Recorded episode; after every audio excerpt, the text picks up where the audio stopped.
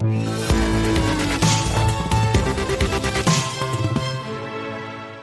Alors, on évoquait hier sur Boursorama euh, ces secteurs porteurs pour l'avenir, euh, euh, évidemment les nouvelles énergies, la santé, le cloud. Aujourd'hui, à l'inverse, on va parler d'un secteur qui est totalement laminé en bourse, qui est frappé violemment donc par cette crise sanitaire, c'est le secteur, le secteur aérien.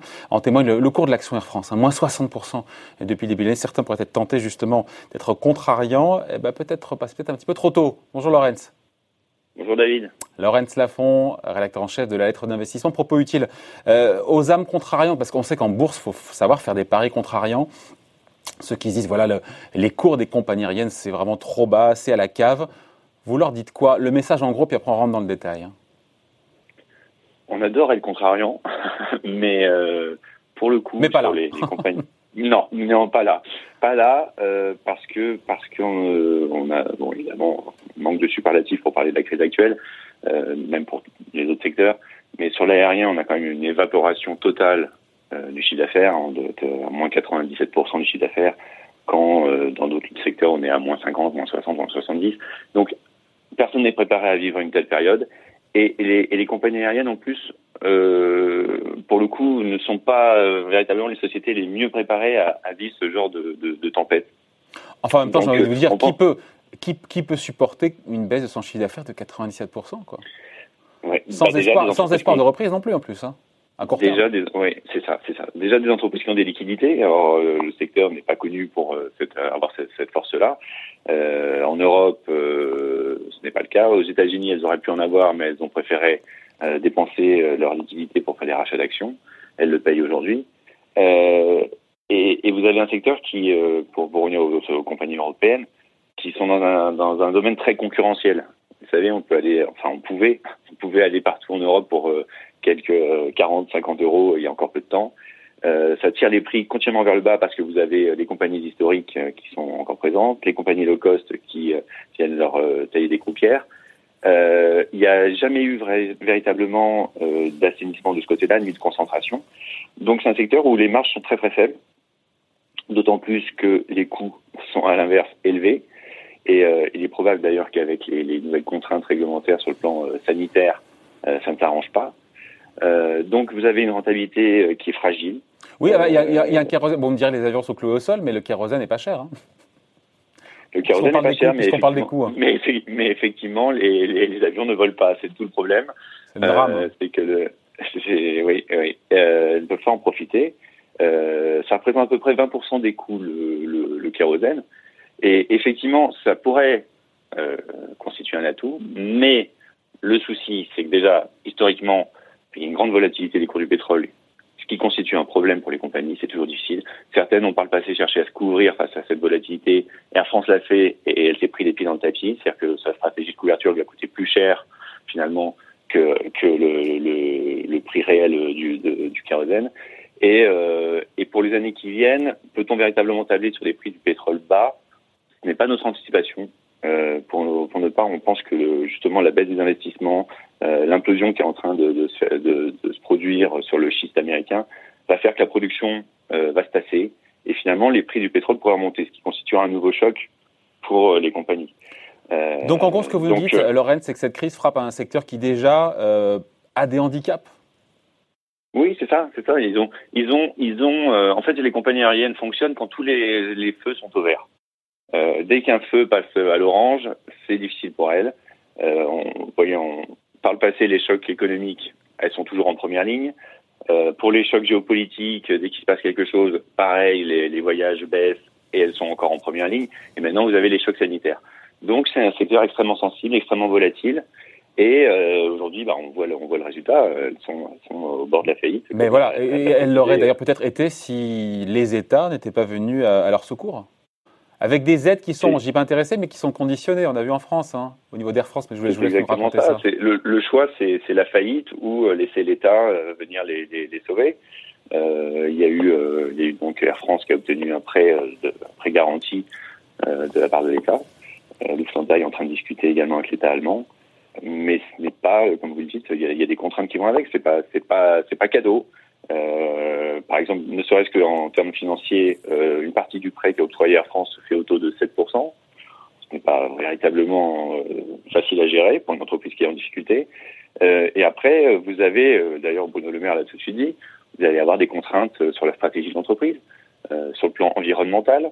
Il faut expliquer, hein, il faudra, si j'ai bien compris, réduire, Air France devra réduire la voilure sur les trajets qui peuvent être effectués en train qui prendrait pas plus de deux heures et demie, c'est ça? là où, il là où il y a une alternative, la, compagnie sera contrainte de supprimer ses, vols. Ah ouais. Euh, c'est, disons que l'État prend la main sur la stratégie. Euh, avant, avant la crise, l'enjeu était déjà de se dire euh, on va taxer un peu plus les compagnies aériennes pour financer la transition écologique. Elles étaient déjà mal vues. Maintenant, on va carrément prendre en main leur stratégie pour les contraindre de ce côté-là. Et, il y en a une autre également de contrainte, c'est sur le plan politique et social. Un État qui aide une entreprise n'accepte pas derrière qu'il y ait des, licenciements. Donc la flexibilité qui serait nécessaire au niveau des coûts, puisqu'aujourd'hui elles n'ont plus de chiffre d'affaires, elles n'ont plus de clients, euh, la nécessité de réduire la voilure euh, est rendue impossible par la présence de l'État. Donc effectivement, ça les sauve de la faillite, mais est-ce que ça leur donne véritablement un avenir et une capacité de rebond? Euh, Je m'interroge. Ouais, ça c'est pour la partie coût. Après, il y a la partie rentrée, chiffre d'affaires à quoi ressemblera et quand un retour à la normale dans un avion, dans un voyage aérien Non, je sais pas. Euh... C'est un gros point d'interrogation là aussi. Hein. Exactement. Euh, L'association euh, du secteur euh, du transport aérien parle d'un retour à la normale en 2022-2023. Donc on, on, est, on, est, loin, c'est 2-3 ans. Deux, Et puis quelle normale? enfin, Normal, vraiment vrai normal ou une autre forme de normalité? Bah, je pense que je pense que quand ils parlent de normal, euh, ils espèrent un retour au chiffre d'affaires de 2019. Ah. Euh, mais je, ça, nous paraît, ça nous paraît encore une fois. Euh, Et eh ben quoi, il y a, il y a trois ans à faire le gros dos, quoi. Ouais, sans liquidité, avec euh, l'État aux commandes. Euh, vous savez que l'État stratège, on n'y croit pas trop. Vous, vous, avez deux types de clientèle dans les dans les voyages, enfin les, les transports aériens. Vous avez le tourisme. Alors effectivement, le tourisme, on peut se dire qu'une fois qu'on aura un vaccin, il y aura une fin à cette crise sanitaire. Euh, le tourisme va reprendre. Vous avez quand même des sondages qui sont menés justement par la IATA, qui est l'association du secteur, qui nous dit que 40% des, clients ne reprendront pas un avion avant six mois, même euh, dans, le, dans le meilleur des cas. Vous avez euh, les premiers résultats en Chine et en Australie d'une reprise très modérée des vols, alors qu'il n'y a plus de cas de, Covid. Les gens n'ont pas encore confiance. Vous avez un, une reprise à niveau de 40% des vols en Chine, mais les vols sont vides. Donc c'est vraiment symbolique. En Australie, on à 10% des vols. Euh, donc euh, là-dessus, ça va être mou. Alors ça, vous allez me dire, ça va reprendre progressivement, ok, très bien. Mais vous avez un autre souci, et là, c'est plus structurel et c'est un nouveau monde qui souffle peut-être, c'est sur les voyages d'affaires. Les voyages d'affaires, c'est un petit peu la vache à lait du secteur, c'est là où ils ont une rentabilité la, plus élevée. Euh, si on prend Air France, par exemple, sur les longs courriers, euh, vous avez 20% des passagers qui sont en voyage d'affaires, ça représente 40% du chiffre d'affaires.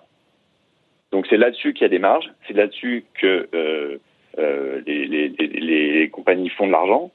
Euh, maintenant, avec ce qui s'est passé, cette espèce de, test forcé du, travail à distance, des réunions par Teams, par Zoom, on se rend compte qu'il y a beaucoup de déplacements qui sont superflus. On savait déjà, beaucoup, beaucoup de ces déplacements étaient déjà décriés, mais on a vu en pratique que c'était faisable de s'en passer. Et je crains que les voyages d'affaires ne retrouvent jamais en tout cas pas un horizon. Leur normalité. Leur normalité. Leur rythme de croisière, on va dire, pour prendre, euh, pour filer la métaphore. Exactement. En bourse, on a vu Warren Buffett, on va finir là-dessus, euh, jeter l'éponge et se solder toutes ces, euh, tous ces toutes ces participations dans les, compagnies aériennes. on, lui dit qu'on lui, on, lui, on lui fait confiance ou on, est, on est contrariant par rapport à ce que fait Warren Buffett? Ah, Vous savez, il est, Warren Buffett, il était positionné sur les compagnies américaines. Les compagnies américaines, elles sont deux fois plus rentables que les compagnies européennes. Et malgré ça, il a jeté l'éponge en disant qu'on avait un changement de donne qui était durable et, et violent. Donc, j'ai envie de lui faire confiance quand même sur ce point-là. À l'inverse, vous avez effectivement, vous le disiez euh, au début, euh, la tentation des petits porteurs de sport bah oui, qui disent, ah, moins 60% sur Air France, la valeur bah elle est, basse, je la garde l'action euh, quelques années, pourquoi pas? Ça, ça vaut pas le prix des avions d'Air France, etc. Enfin, par exemple, vous prenez le, le vous prenez Lufthansa, euh, on perdait encore il y a peu de temps un million d'euros à l'heure. Donc la valorisation d'une entreprise qui est perdante à, ce niveau-là de liquidité, euh, elle ne veut, elle signifie plus grand-chose en termes de capitalisation. Euh, vous avez une société qui va être euh, donc euh, reprise par l'État. Le risque, véritablement, c'est de se faire diluer complètement par l'État, puisqu'au début on parle de prêts, mais il y a fort, fort probabilité quand même que ces prêts se transforment ensuite en actions. Euh, voire une nationalisation. Dans ce cas-là, vous disparaissez du schéma et euh, vous avez acheté. Donc on laisse tomber. Quel que soit, encore une fois, dans le secteur aérien, quelle que soit la compagnie aérienne, même les low cost, pour vous, on n'y va pas Et on finit là-dessus Si on a vraiment envie d'y aller, je dirais que les low cost sont préférables par rapport aux compagnies historiques. Mais franchement, euh, je pense qu'il n'y a pas urgence, euh, que c'est pas vraiment le secteur à privilégier.